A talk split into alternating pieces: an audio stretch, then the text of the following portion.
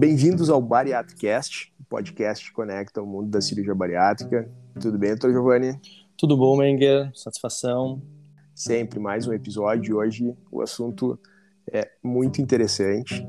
Acho que a maioria dos pacientes tem aquele medinho e já ouviram falar de que ao fazer a cirurgia bariátrica, diminuir o consumo de alimentos e invariavelmente eles vão acabar migrando para o álcool. Né? Isso é bem frequente nos nossos pacientes. É, a gente tem aqueles pacientes que nos perguntam sobre esse, essa questão, que é bem frequente, né? Ah, tô, será que não vou virar alcoólatra depois? E tem aqueles que pensam e não perguntam, né? Então, eu tenho certeza que aqueles que não quiseram perguntar vão gostar da nossa conversa. E para hum. isso a gente tem uma convidada muito especial, né, Mengue? Com certeza psiquiatra, minha amiga da época de faculdade, né? a gente tá ficando velho, uhum. né? apesar da Fernanda ser novinha. a, a Fernanda, que é psiquiatra e trabalha com transtornos aditivos há bastante tempo, né, Fernanda? Tudo bom? Sim, boa noite, Rodrigo, boa noite, Giovanni. Muito obrigada pelo convite, uma honra estar aqui com vocês essa noite. É, eu já tive a oportunidade de gravar um, uma live com a Fernanda, né? Na época das lives, que a gente gravava live o tempo todo. Acho que é bem interessante a gente retomar esse assunto, né, GB? Quanto a dinâmica do álcool muda depois da cirurgia? Eu acho que essa, essa pergunta né, do álcool, ela se apresenta no pré-operatório e também no pós-operatório, né? Quando a gente recebe o paciente no pré-operatório, né, Fernanda, a gente sempre trabalha muito com eles, né? Olha, se tu faz uso constante de álcool, tu não vai poder fazer nesse momento da tua cirurgia. A gente recomenda até um ano, pelo menos, não ingerir bebida alcoólica, porque a gente sabe que naquele paciente que, que fez as mudanças né, no trato digestivo que a cirurgia faz, os efeitos do álcool são piores. Ou seja, tu não precisa ingerir a, tu ingere uma quantidade menor de álcool e tu vai ter mais efeitos nocivos, aqueles efeitos que a gente sabe, tanto desde ficar tonto, causar lesão no fígado, então ele tem uma absorção maior. Então a gente sempre trabalha já esse assunto desde de antes da cirurgia. Mas muitos têm o medo, né, que bom, e depois da cirurgia, né? Eu vi um amigo meu, um colega meu que fez a cirurgia e depois ele passou a beber, beber, ele não bebia antes, né? E eu acho que isso que gera muita ansiedade no paciente e a gente queria te ouvir falar um pouquinho sobre isso, né? Primeiro eu queria te fazer uma pergunta mais simples, né? Para nos explicar o que é adição, né? Que tu trabalha nessa parte, né? Com a adição. O que é a adição? Então, hoje, mais modernamente, né, a gente, porque antes a gente chamava de dependência química, mesmo os manuais médicos, né, só consideravam dependência aquelas de álcool, tabaco, outras drogas. E nos últimos anos, mas aí eu já falo de décadas, né, os especialistas nessa área começaram a se dar conta que não são só substâncias, drogas que a gente pode ficar dependente, e sim uma série de outros comportamentos que também nos geram uma recompensa cerebral e geralmente uma rápida recompensa. Então aí a gente começou a perceber que tem pessoas que têm problemas de compulsivos, né? Isso gerando, é, então, é o que a gente chama de transtornos aditivos por jogo, por sexo, por compra, uh, enfim, por comida, por doces. Então, tem uma, uma série de outras áreas que ainda estão sendo estudadas. A gente já vê há, muitas décadas aí na clínica esse tipo de comportamento. E a ciência, os manuais médicos, todos estão tentando se atualizar e entender esse fenômeno, na verdade, como um conjunto de comportamentos que, uh, por um perfil de pessoas, pode se tornar patológico, mesmo comportamentos né, do nosso dia a dia, como atividade sexual, como compras, dependendo do padrão, pode gerar uma série de prejuízos para a vida da pessoa e a pessoa tem muita dificuldade de, de sair daquele transtorno quando isso já é uma doença, né? Fernanda, do ponto de vista geral, assim, os, claro, bem simplificado, os mecanismos né, eh, bioquímicos, cerebrais da adição, né, da, uhum. da, dependência, eles são parecidos nessas diferentes áreas, por exemplo, a, a maneira como o cérebro reage eh, à dependência do carboidrato, à dependência do cigarro, à dependência do álcool, das drogas, ele é parecido? Como é que funciona? Então, um mecanismo geral, assim, vamos chamar mais grosseiro, é, é, muito parecido, que envolve esse sistema no cérebro que a gente chama de sistema de recompensa cerebral, que todos nós temos, né, e que esse uh, sistema é ativado quando a gente faz alguma coisa que, que a gente gosta. Eu fiz uma viagem legal, eu dei uma palestra que eu achei que foi legal, eu fui num restaurante que eu gosto muito, esse sistema é ativado. E o que acontece com, com droga, com álcool e com esses outros comportamentos aditivos é que, de alguma forma, eles acionam essa circuitária de uma forma muito mais intensa, liberando uma série de, de neurotransmissores, um deles se chama dopamina, que, que é um transmissor que, ao fim e ao cabo, nos dá prazer. Uh, e desta forma, a pessoa quer repetir aquele comportamento. Então, o cérebro aprende que aquilo ali dá um prazer intenso imediato, então eu quero de novo e de novo e de novo, e com isso é que algumas pessoas né, acabam desenvolvendo então um quadro de dependência por, ou por um comportamento ou por uma substância. Mas a coisa, na verdade, é bem mais complexa do que isso, né? Então, envolve as circuitárias do cérebro, se uh, são várias químicas que a gente tem, uma interage com a outra, cada droga uh, age numa partezinha específica do cérebro.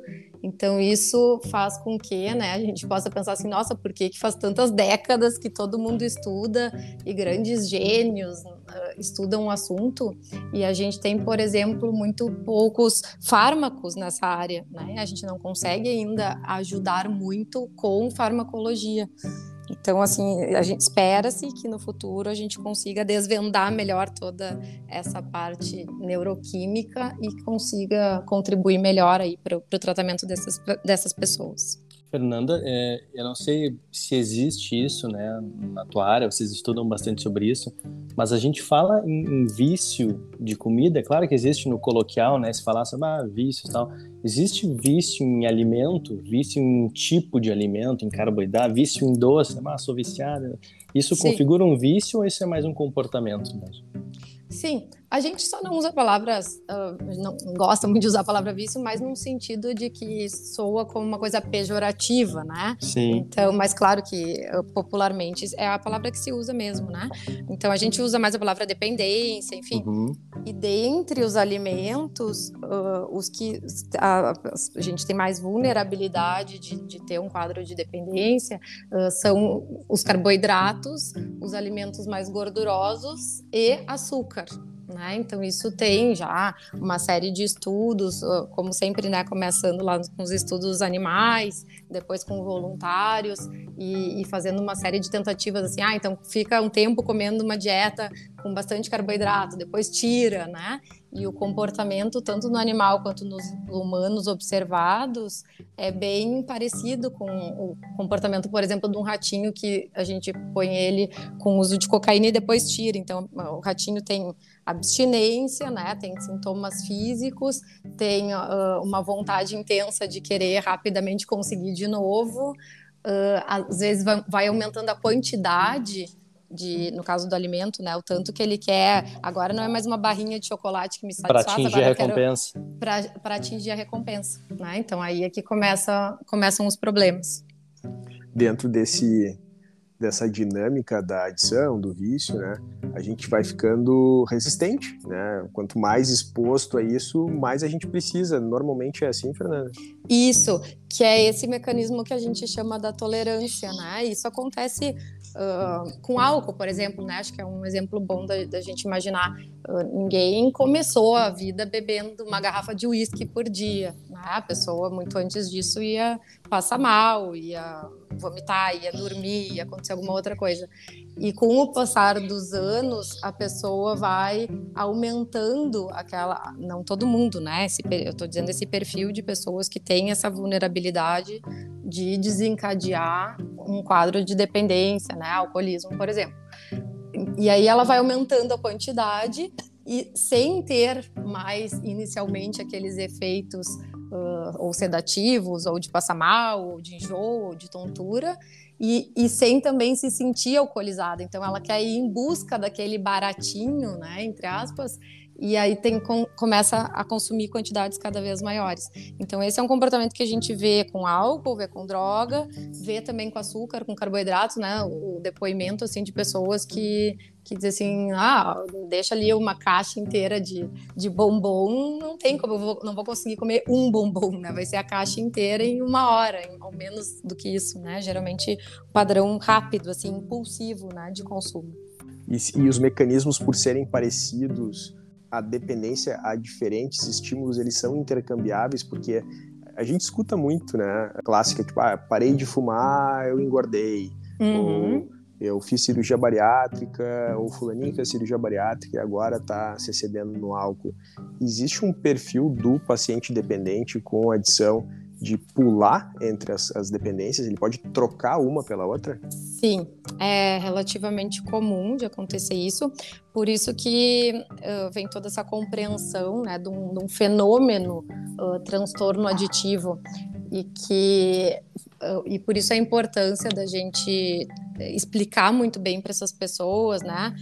Na minha área, geralmente os pacientes já estão com esse problema instalado, né? Mas, por exemplo, eu imagino na cirurgia bariátrica, né, nos pacientes pré-operatórios, a gente uh, poder orientar bem essas pessoas que, uh, se a pessoa tem, por exemplo, uma, uma compulsão por comida, por carboidrato, por doce, seja o que for, e a gente vai com um procedimento cirúrgico.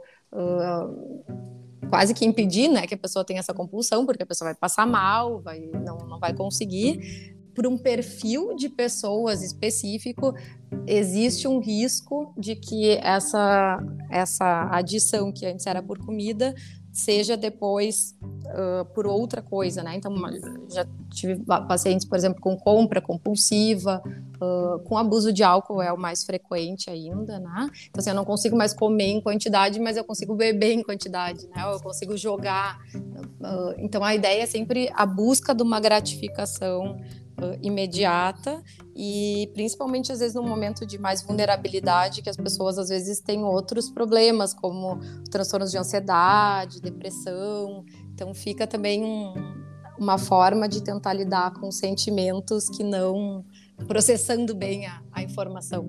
Né? A única questão é que, ok, quem já tem problemas anteriormente é um pouco mais fácil da gente uh, triar essas pessoas, orientar melhor essas pessoas. Uh, o problema são pessoas que antes a gente não, não, não tinha essa característica, né? E que passam a desenvolver ao longo do tempo. Então, mas eu acho que o caminho é sempre esse, né? A gente poder orientar e, e acompanhar aí a mais longo prazo para ajudar e, enfim, né? É, pegar se tiver algum quadro assim mais inicial, o prognóstico é sempre muito melhor. Sabe, né, Fernanda, um, um dos grandes trabalhos nossos é sempre tentar mostrar a importância da boa avaliação, né, psicológica, psiquiátrica antes da cirurgia Uhum. E, e, e, isso, é, como acaba sendo uma certa obrigação, né? O paciente sem avaliação não consegue fazer a cirurgia. A gente, todo mundo tem essa passagem, isso é super bom. Uhum. Mas a gente às vezes tem dificuldade que aquele paciente siga, retorne, venha nas consultas e por isso que a gente também traz esse assunto que o paciente perceba isso, o quão importante é esse segmento. A gente sabe o que está envolvido em se alimentar e sentir prazer, né? Quem é que não sente isso, né? Um dia está meio depressivo, está meio para baixo, pô, vou comer uma comida, vou me sentir melhor. E como claro. tu disse, depois da cirurgia, às vezes a gente não encontra bem o que a gente procurava na alimentação, né? É, e se a gente não está no acompanhamento, é, porque o psicólogo, o psiquiatra, eu acho que uma coisa é isso, né? De fazer a pessoa perceber aquilo que está acontecendo, né? Para antes das atitudes que ela vai tomar, que são tão ruins quanto ou piores do que simplesmente mudar para um, um outro caminho de, de, de adição, né, de vício, buscar uhum. ajuda, né, buscar o tratamento. Isso que é legal de a gente chamar atenção. É, eu acho bem importante, assim, bem bacana essa preocupação de vocês e até esse podcast, porque uh, o que eu vejo é que às vezes as pessoas que procuram né, os serviços, elas estão muito dedicadas antes da cirurgia, às vezes num pós-operatório mais imediato, e aí parece que já está tudo bem. E, é. e, os problemas podem acontecer mais a longo prazo, né? Então, às vezes, a gente tem pacientes com, com dois anos de pós-operatório, com quatro anos de pós-operatório, e, e, é como se fosse assim: a gente baixou a guarda, né? Agora, agora não preciso mais de acompanhamento, já está tudo resolvido, e aí é que às vezes esses outros problemas de outros transtornos aditivos surgem. Sabe que eu tenho uns pacientes que às vezes vêm assim, dois, três anos depois, eles parecem meio constrangidos. Ah, doutor, tá tudo bem, eu só vim aqui, mas é. Não, coisa boa. Claro. Tem que vir aqui, senta aqui. Não, não tá tudo bem, não. Calma, vamos, vamos ver bem se tá tudo bem, né? O Sim. acompanhamento ele é fundamental. Com certeza. Fernanda, é, uma coisa que eu queria tentar diferenciar contigo, e se isso é possível, claro, a gente tem o perfil do paciente com adição, tá? Uhum. Aquele paciente que tem uma, uma, uma dependência uh, daqui a pouco ao alimento, vira para o álcool, mas a gente até estava conversando um pouquinho no briefing ali antes da, do podcast, tem as questões também afetivas, psicológicas da história de cada um, né? Então, Sim. a gente vai perceber que alguns pacientes, uh, sei lá, daqui a pouco a vida toda foram, de certa forma, não abraçados socialmente, se sentiam excluídos ou não se sentiam à vontade. E aí, ao emagrecer, ao mudar de vida, alguns pacientes passam a frequentar mais festas, passam a se sentir mais acolhidos, desejados, interessantes, acabam querendo não sei se a palavra certa é, mas recuperar o tempo perdido, né? Isso acaba gerando um pouco de excesso, muitas vezes, né? De exposição ao álcool, exposição a comportamento sexual de risco, enfim. Nesse sentido, como diferenciar e como ajudar daqui a pouco aquele paciente? Como é que a gente pode tentar identificar no pré-operatório quais são as doenças que a gente pode daqui a pouco um quadro compulsivo, uma ansiedade, uma depressão, se dentro da avaliação, que infelizmente é, é pequena né, no pré-operatório, não é uma avaliação detalhada do perfil emocional, da história psiquiátrica daquele paciente, mas como a gente talvez como cirurgião pode ajudar a entender aquele paciente que tem uma necessidade um pouquinho maior de cuidado nesse sentido? Eu acho, né, Rodrigo, que assim tem duas questões diferentes. Então, uma no pré-operatório, que eu acho que isso até já é uma, uma área que eu acho que, enfim, dentro do possível já é bem feita, assim, né? Que é uh, entender bem que condição aquela pessoa tem de, de encarar um procedimento desse, todos os cuidados que exige. Uh, no pré-operatório, claro, a gente vai avaliar a fotografia daquele momento e, e todo o período anterior, né, pré-mórbido ali da pessoa. Acho que coisas importantes, então, outras doenças, né, não só psiquiátricas, doenças clínicas também que possam impactar na qualidade de vida da, da pessoa. Estou me, me lembrando de um paciente que tinha uma doença clínica significativa, que tinha que ficar usando uma série de, de múltiplas medicações. Então, quer dizer, a gente entender que impacto que isso tem na vida daquela pessoa, a gente vai tirar mais um prazer, né? Isso a gente escuta bastante dos pacientes, tá? Mas agora não posso comer, agora não posso isso, não posso dormir, não posso. Quer dizer, a gente tem que entender esse, esse contexto aí. As patologias psiquiátricas, né? Sim, principalmente depressão e ansiedade são os transtornos mais prevalentes e os que também têm uma associação grande com o uso de álcool e, e de outras drogas. Uh, todo um contexto, acho que socioeconômico, né? Que rede de apoio que essa pessoa tem, uh, como é que ela é o grau de satisfação dela de, de vida, então uma série de coisas.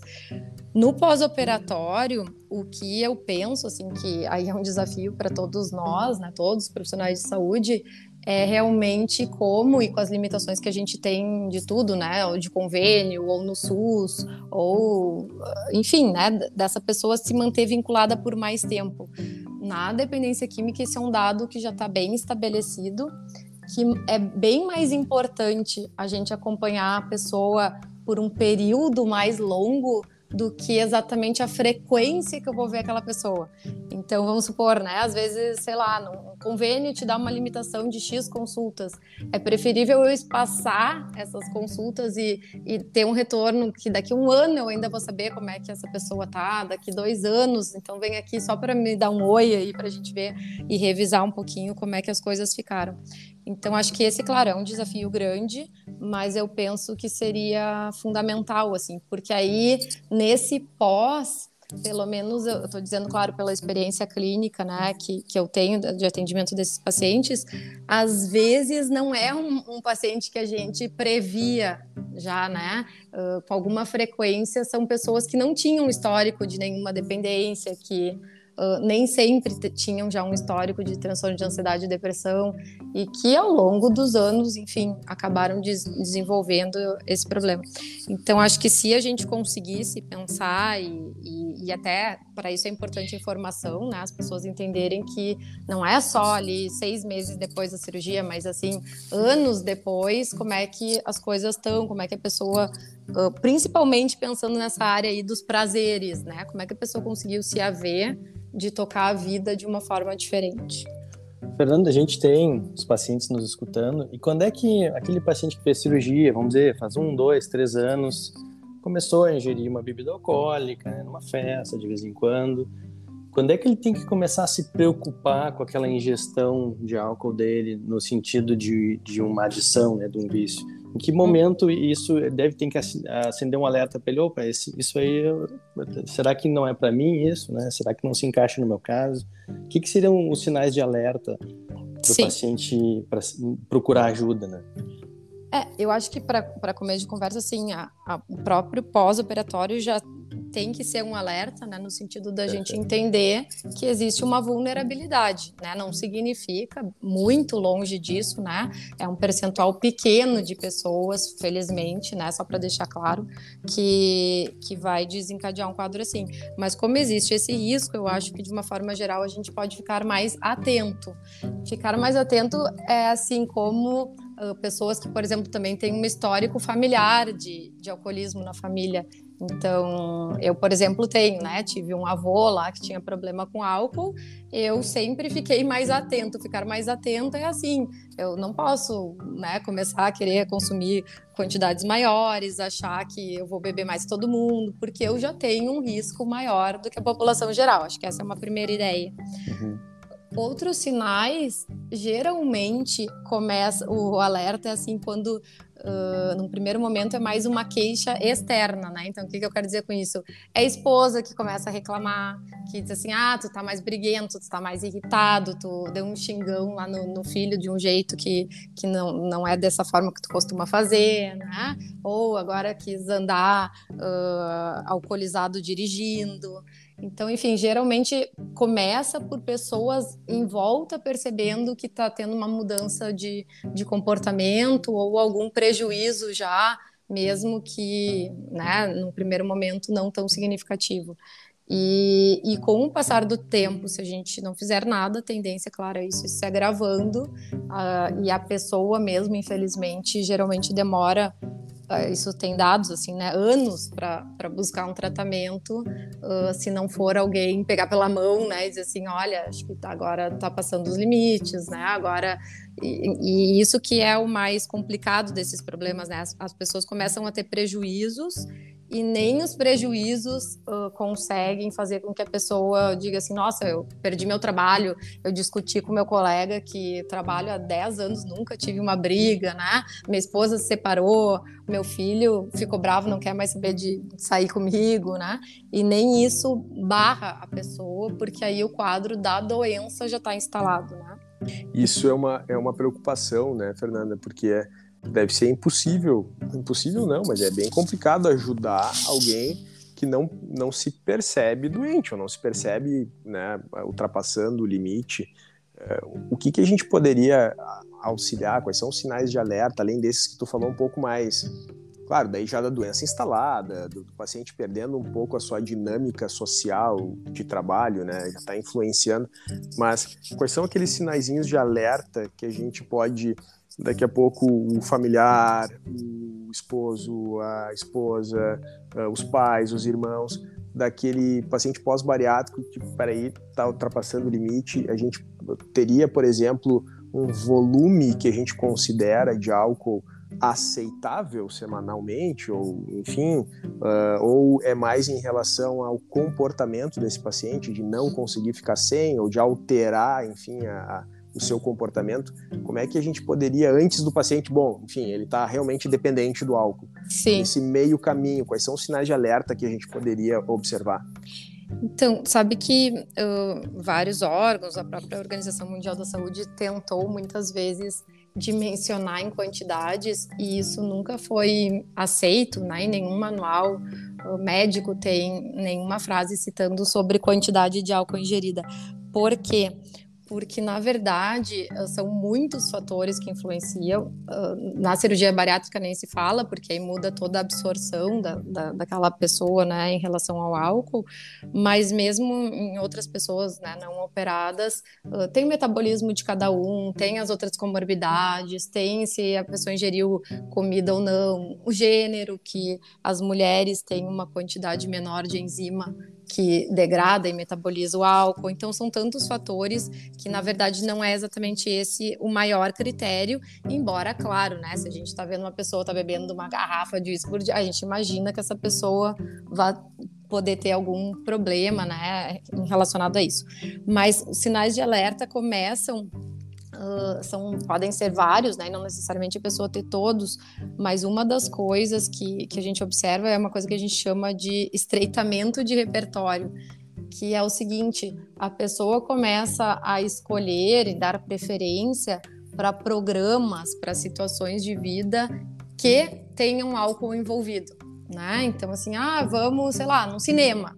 Não, cinema não tem graça, porque cinema só tem pipoca, refrigerante, né? Não sei o quê. Uh, então, assim, ah, mas é para ir numa festa de casamento. A festa de casamento eu tô dentro, né? Porque aí tem bebida a noite inteira, até de manhã. Isso, claro que, né, sem a pessoa declarar não vou por causa disso. Mas e às vezes com a evolução do quadro, aí sim a gente vai vendo um aumento de consumo ou não necessariamente de volume de álcool, mas um aumento de, de consumo de bebidas com um teor maior de álcool, né? Então, ah, eu bebia só cerveja, agora eu bebo uísque, eu bebo vodka, que aí com uma dose menor a gente tem uh, uma quantidade maior de álcool ingerida. Então, na verdade, vai mudando o padrão. E, e, outro sinal é esse, né? Então a pessoa começa a ter mudanças ou de comportamentos ou de, enfim, né, no seu dia a dia que não teria muito outra justificativa, né? Então, assim, ah, não está deprimido, não está, uh, enfim, com algum outro problema ou com uma situação aguda, foi demitido, aconteceu alguma coisa que justificasse aquelas mudanças. Então, acho que essas são algumas questões importantes, né? Além dessa que eu falei da tolerância, né? Que a pessoa vai realmente consumindo um volume maior. E isso a gente escuta bastante, né? As pessoas assim, ah, eu sou forte, né? Uh, não vou cair, eu posso tomar uma garrafa e não vou cair. Isso, na verdade, é uma coisa muito ruim, porque significa que a pessoa já foi exposta uh, a tanto álcool que o organismo teve que se adaptar com uma coisa que, na verdade, é tóxica para a gente, né? principalmente para o fígado, para o sistema digestivo todo. Sabe, tu falou uma coisa eu achei interessante, né? Porque na verdade a gente já está lidando com uma população que fez cirurgia bariátrica e já é de risco, né? Então acho Sim. que quase que nenhum consumo deveria ser visto com grande normalidade, né? Não, a gente já está olhando, né? Um, tu tem um fator de risco, né? Tu está começando a ingerir, para ti é mais nocivo. Obviamente, a gente já quer o acompanhamento de um especialista de saúde mental para toda a vida, então talvez se isso está começando a ser inserido numa rotina, já seja o momento de sentar, né, conversar com o médico, porque isso já é um sinal de alerta, né, para a própria inserção Exatamente. em alguma rotina, né? Exatamente. E eu acho que isso, né, é uma coisa que tem que ser muito clara, né? É. Uh, eu dei esse outro exemplo de história familiar. Eu costumo fazer isso com meus pacientes que têm filhos uh, ou crianças ou adolescentes, né? Eu costumo chamar, quando já são adolescentes, claro, né, maiorzinhos, eu costumo chamar no meu consultório e explicar para eles, né? Eles têm sim um aumento de risco, no caso deles inerente, né? Não, isso aí a gente, assim como qualquer outra doença médica médica, né? O que a gente vai fazer com isso, essa parte do risco aumentado, a gente não muda. O que a gente pode mudar é o nosso, é o nosso alerta, é a, é a questão comportamental, que é assim, bom, eu vou ingerir o mínimo possível, ou eu vou optar por não ingerir mais álcool, né? E aí a gente consegue reduzir bastante, claro, a chance dessa pessoa ter problema. Fernanda, e, e, como é que se lida daí com esse paciente? Vamos dizer, o paciente fez cirurgia, tá um uso mais abusivo, tem tratamento? Porque a gente vai ver agora muita gente, de repente, nem fez a cirurgia, vai dizer, bom, eu vou fazer uma cirurgia, eu vou trocar uma compulsão, que a gente sabe, pode acontecer, sim, mas é um pequeno número de casos, né? Não claro, é a regra. Sim, sim, e eu, sim. E eu, toda hora que eu falo sobre, a gente, eu e Mega, a gente gosta de falar muito da parte ruim da cirurgia, não porque, é porque a gente tem que alertar as pessoas disso, porque isso evita que as coisas aconteçam, né? Isso, É, exatamente. é, é um lado bom de várias outras coisas, é um lado ruim, desculpa, de várias outras coisas boas que acontecem com uma boa perda de peso, ganho de qualidade de vida, enfim. Bom, mas esse é, um- é uma coisa de, alerta. Eu vejo os pacientes às vezes, bom, não vou fazer a cirurgia porque daí eu vou trocar um vício pelo outro, né? É, não. e, e já rotulam assim, né? Que não, não, vai trocar o vício. Isso não é uma regra. Não, isso é, com certeza. E acontecendo tem tratamento, né? Claro, com certeza. E não, e também, claro, né, lembrando que aí é mais até da área de vocês, né, mas a obesidade segue sendo há, há décadas aí, né, uma das maiores causas de mortes evitáveis, né? Então a gente não tratar, tendo recursos, né, e, e não ajudar essas pessoas tem- aumenta o risco de uma série de doenças clínicas, né, de, de câncer, de enfim, de uma série de outras patologias. Então, acho que é super importante, e, e frisando né, novamente, assim, realmente isso é um percentual pequeno de pessoas, mas acho que é importante a gente conversar, primeiro nesse sentido, né, de instruir as pessoas de que cuidados que elas podem ter. Depois, exatamente isso que vocês estão perguntando, bom, e que sintomas que são um alerta, né? O que, que a gente pode fazer? E eu acho que o que a gente pode fazer é sempre buscar ajuda, né? Pode ser num primeiro momento com o próprio cirurgião que, que já tem vínculo, né? Desde que todos estejam bem orientados aí sobre isso. Uh, depois essa pessoa encaminhar para um tratamento com psiquiatra, com psicólogo, e aí se faz uma avaliação quando a gente, como qualquer outro problema, assim, se a gente faz uma avaliação no início da situação, geralmente é muito mais fácil da gente estabilizar, reverter o quadro do que a pessoa já está lá num quadro muito grave de dependência, que aí o tratamento pode ter eventualmente, em última instância, até ser uma internação, Fernanda, a maioria das doenças, né, elas são multifatoriais e como a questão psicológica, afetiva, os transtornos, eles estão relacionados, né? Achar, achar que cortar e costurar o estômago, o intestino, muitas vezes vai resolver uma quantidade gigantesca de problemas, né? E que incluem também problemas sociais, econômicos, problemas, de novo, do, do âmbito psicológico. É demais, né? Muita pretensão achar que só isso vai resolver. Por isso que é tão importante, eu, eu sou meio fã, né? Acho que tu nem sabia, né, GB? Foi a Fernanda que me. Fernanda que me indicou o meu psiquiatra. então, fazer terapia, né, Fernanda? Sim, fazer. Ter, ter esse carinho, esse cuidado com a saúde mental, que muitas vezes, eu acho que hoje está bem melhor, né? Eu acho que hoje está É. muito mais, tem muito menos preconceito, tem muito mais disponibilidade disso, mas ainda por muitas pessoas é visto como algo de menos importância, algo que não precisa né, cuidar. Então, a- a- acho que. Oi. Não, quem nunca escutou, né? Ah, passar com psiquiatra, com psicólogo antes da cirurgia, mas pra quê? Não precisa estar tudo bem comigo. É. As pessoas não, não entendem, assim, que existem... ah, Existe uma ideia de autossuficiência. Não, eu sei, minha saúde mental é muito boa. Será que tá tão boa mesmo, né? Eu sou bem de cabeça. É, Não, e tu eu imagina- acho, eu acho, né, Rodrigo, isso que tu tá falando super, super importante. Acho que, infelizmente, já mudou muito, né, ao longo das décadas. Antes era uma coisa assim, não, mas eu não sou louco, né? E, e hoje, eu acho que, nesse sentido, até a pandemia contribuiu, eu, eu digo, no sentido das pessoas poderem vivenciar. É muito fácil de ver quando é no outro, né? Mas, assim, nossa, quando tá o mundo inteiro passando por uma situação estressante e traumática ao mesmo tempo, a gente consegue sentir um pouquinho na pele, né? O que, que é uh, ter um dia níveis maiores de ansiedade, num dia querer comer tudo que é doce para ver se É. alivia um pouco, né? Num dia, bom, então vamos tomar um trago para ver se passa um pouco isso aqui. Então, quer dizer, a gente sente um pouquinho o que as outras pessoas sentem no- nas suas rotinas, né? Por outros contextos, né? É verdade. E num contexto de mudança incrível que a maioria dos pacientes bariátricos experienciam, assim, né? Acabam vivenciando no primeiro ano. Imagina perder 40 quilos É muita diferença. Ah, retam, né? Então é. Eu acho que. E, eh, tanto por- físicas, por né, si só, metabólicas. Exato, exatamente. Então, assim, não, claro, quanto- né, quanto quem... psicológicas, né? Com certeza. Então, quem, quem puder, né? Claro que a gente sabe, de novo, né, das limitações que isso, ah, por exemplo, em, em SUS, em convênio, né? Agora eles estão tentando mudar, porque tinha um número restrito de consultas, né? Mas quem puder ter um acompanhamento psicológico de psicoterapia por mais longo prazo, né? Principalmente no pós-operatório, mas, claro, se for possível desde o pré, ah, eu acho que isso realmente é, é uma medida não só para a gente evitar né, o risco aí de transtornos aditivos, mas para todo esse período de adaptação que a pessoa vai ter que ter e como que ela vai lidar com, enfim, com essa nova vida aí, né, dali em diante. Saúde mental faz muita diferença. Eu acho que é um, é, é um divisor de águas de ter um bom resultado em relação à cirurgia bariátrica.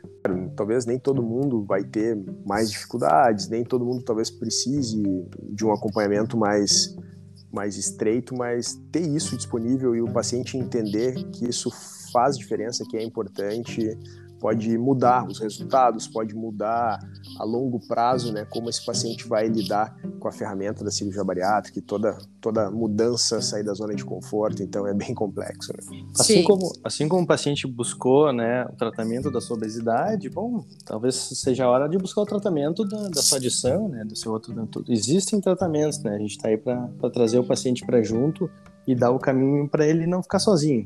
Nunca é. fique sozinho e aí eu acho, né, Giovana, que assim, é uma missão nossa, assim, também, né, de profissional de saúde, que a gente, cada um sai um pouquinho só da sua área, que é o que é, vocês estão fazendo hoje, né, é. uh, para a gente poder ajudar a pessoa como um todo, né. Então, bom, agora terminou meu pós-operatório, tá tudo certo, né. É. Ou eu, né, na minha área, ah, não tem problema ainda, não é comigo, né. É. Então, a gente pensar numa coisa de conjunto, assim, o quanto que as áreas vão se abraçando e se dando as mãos para poder ajudar essas pessoas, né? Fernanda, foi um prazer conversar contigo de novo. Muito obrigado, sempre é querida, disponível e olha só, a gente conta muito contigo. É, acho que esse assunto e, e de forma geral, né? Como tu mesmo disse, a pandemia levou a saúde mental para a vitrine, fez com que a gente tivesse menos preconceito, mais oportunidade de conversar. E eu não tenho a menor dúvida que o cuidado com as questões afetivas, com o psicológico do paciente, faz toda a diferença para o resultado. Com certeza, eu que agradeço, foi um prazer imenso e eu acho que essa parceria aí pode ter muitos frutos aí para a gente poder ir se ajudando. Acho que essas pessoas vão ter muitos benefícios, né, da gente conseguir entendendo melhor o que acontece e a demanda dessas pessoas em cada etapa aí da sua vida. Fernanda, muito bom conversar contigo. Já sei porque o Meir te chama toda hora. Tu é muito clara e elucidativa. Acho que deu para explicar bem para as pessoas. E obrigado pela tua disponibilidade. Acho que foi uma conversa super legal mesmo, tá? Muito que obrigado. Bom, eu que agradeço. Não, valeu, Fernanda. Brigadão. A gente combina um próximo episódio ou uma live, né, GB? Isso Combinado. Aí. Valeu, Combinado. Fernanda. Obrigado. Até. Boa noite. Boa noite. Tchau. Outro, tchau. tchau.